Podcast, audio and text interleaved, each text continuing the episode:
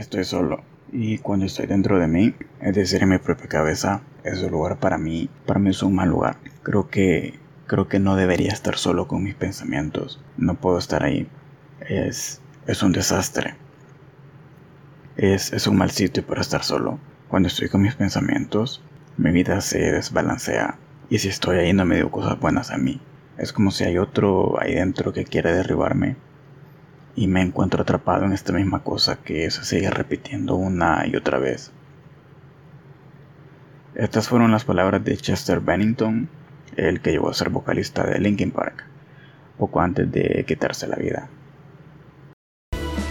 Y bien, eh, así comenzamos episodio 2 de Retrospectivo.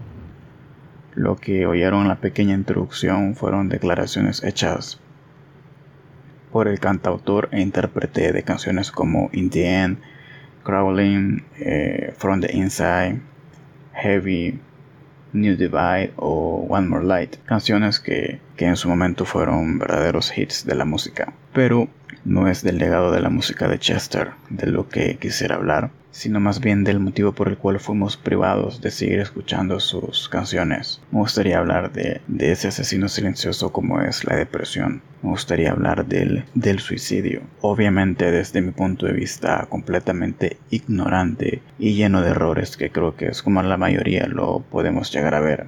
Es decir, desde la ignorancia y desde el desconocimiento.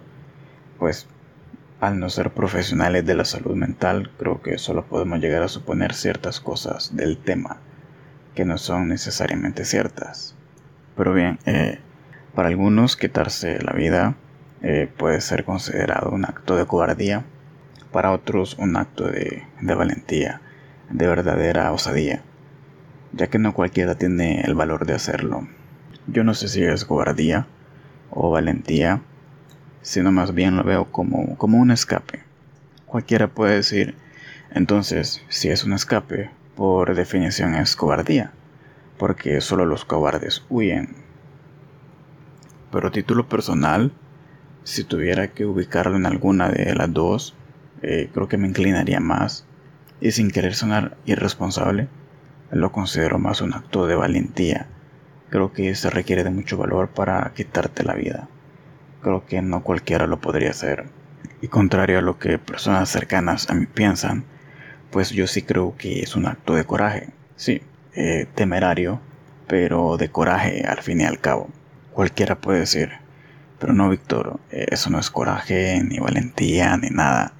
Eso es huir de tus problemas, es buscar el camino fácil. Y el verdadero valor radica en levantarte y salir adelante. El verdadero valor está en afrontar la vida o buscar ayuda profesional o lo que sea. Pero acaso, acaso no creen que las personas que sufren de depresión no, no han intentado eso? Es decir, creo que nadie decide suicidarse de la noche a la mañana. Es un proceso que termina concluyendo en muchos casos de, de esa forma fatalista. Creo que muchos capaz han intentado de todo, es decir, terapia, salir con amigos, buscar nuevos pasatiempos, cerrar ciclos, pero parece que nada les funciona, nada les alegra. Ya no tienen la motivación para hacer las actividades más simples y que el día a día se vuelve una marea de emociones, de angustia, de ansiedad y que viene en forma de, de ola y que los golpea y que termina arrastrándolos hacia lo profundo y que no pueden salir a tomar aire y terminan asfixiándose. Y esa es la única salida.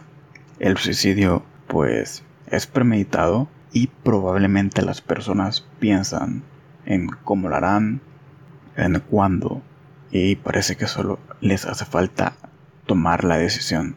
Al fin y al cabo, ¿a quién le importa si una luz más se apaga en un cielo de millones de estrellas? Tal como dice una de las letras de las canciones de Chester. Los problemas de salud mental son peligrosos precisamente porque tu mente no puedes escapar más que con la muerte. Por eso es tan importante la salud mental y, no debería de minimizarse este tipo de sentimientos ni cualquier señal o indicio, por mínimo que sea. Es decir, si te sientes mal, o si tus emociones te traicionan, o si sientes que la vida te duele y no puedes más, o si te sientes invisible y que a nadie le importa, o si tus ánimos están por los suelos y poco o nada te alegra, si te es difícil o complicado describir con palabras el dolor que sientes y estás a nada de tomar esa última decisión, debes entender que no es la salida. Busca ayuda una vez más.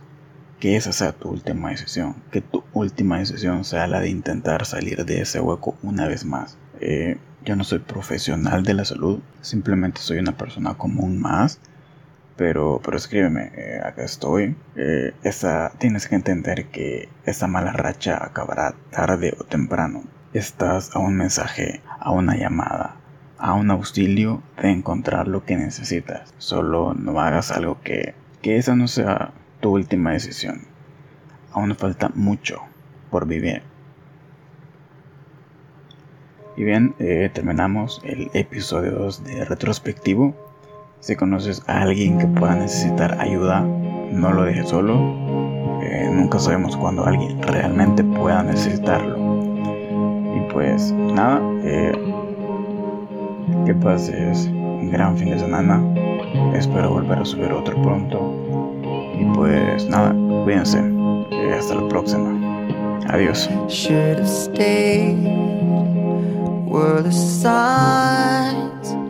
I ignored. Can I help you not to hurt anymore?